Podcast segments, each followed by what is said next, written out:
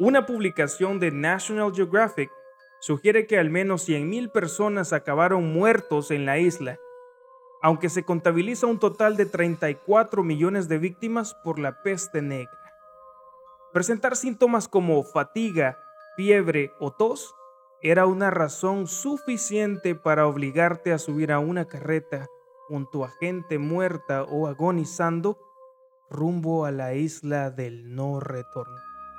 Las investigaciones demuestran que muchas personas fueron enterradas en la isla mientras aún estaban con vida.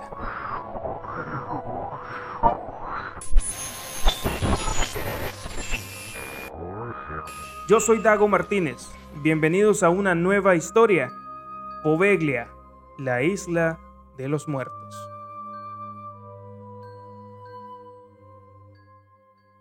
Capítulo 1 Poveglia es una pequeña isla situada entre Venecia y Lido, en la laguna de Venecia, al norte de Italia. Un pequeño canal le divide en dos partes se remonta a los días oscuros de la peste bubónica, también llamada muerte negra, una enfermedad que mató a la mayoría de las víctimas a los cuatro días de tener la infección. A comienzos del siglo XIV, en la ciudad de Venecia, la enfermedad comenzó a cobrar un número interminable de vidas. El olor a muerte se hacía insoportable, por lo que llevaron los cuerpos a esa isla. Se cree que la gran cantidad de cadáveres formaron una capa de ceniza pegajosa en la parte superior de la tierra de la isla. De ahí que los pescadores no la visitaban por el riesgo de encontrar huesos humanos o partes amputadas. Y Poveglia fue evitada por muchos años.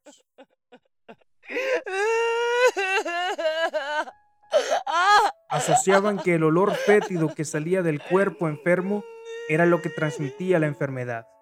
Por eso algunas personas llevaban flores sobre la nariz para evitar los malos olores. Esta creencia da lugar a las famosas máscaras de pájaro que los doctores usaban en el siglo XIV. Se llenaban el pico de flores para filtrar el olor apestoso mientras atendían a los enfermos.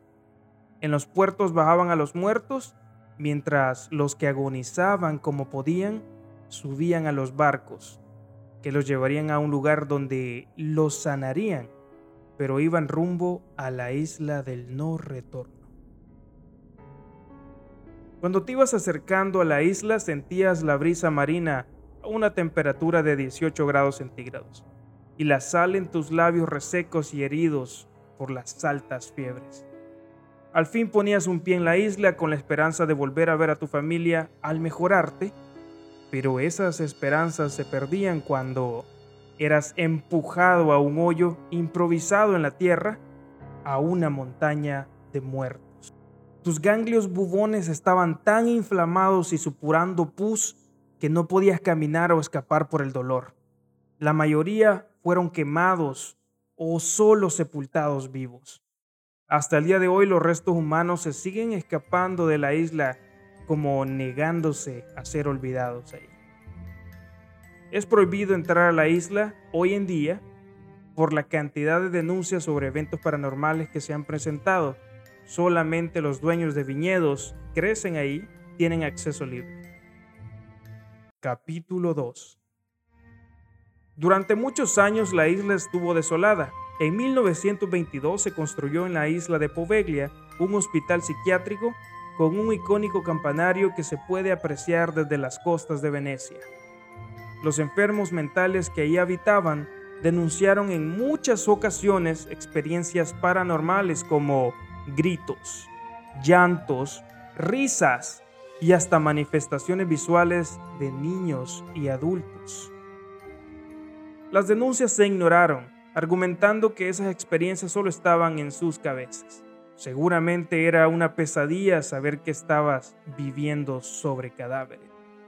Como si esto no fuera suficiente tortura para los pacientes, la llegada de un nuevo director al hospital psiquiátrico se tornó en un tormento sin límites, ya que los sometían a diferentes tratamientos experimentales para curar la locura.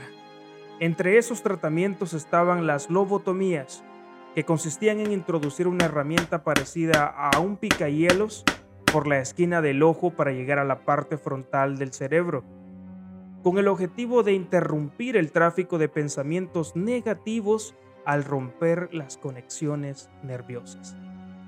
Según investigaciones de la fecha, hasta el esquizofrénico más violento, después de una lobotomía, se convertía en la más tranquila mascota.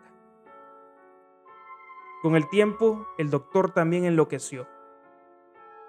Empezó a tener visiones de espíritus de las víctimas de la peste y de sus pacientes torturados. Atormentado por las horribles visiones, el médico trató de suicidarse saltando desde la torre del campanario, pero según la leyenda, sobrevivió a la caída. Sin embargo, una niebla densa proveniente de la isla lo desapareció. Las manifestaciones paranormales en Poveglia jamás se detuvieron. Al día de hoy, jóvenes entran de manera ilegal para grabar sus experiencias. Esto fue Poveglia, la isla de los muertos. Escrito y narrado por Dago Martínez.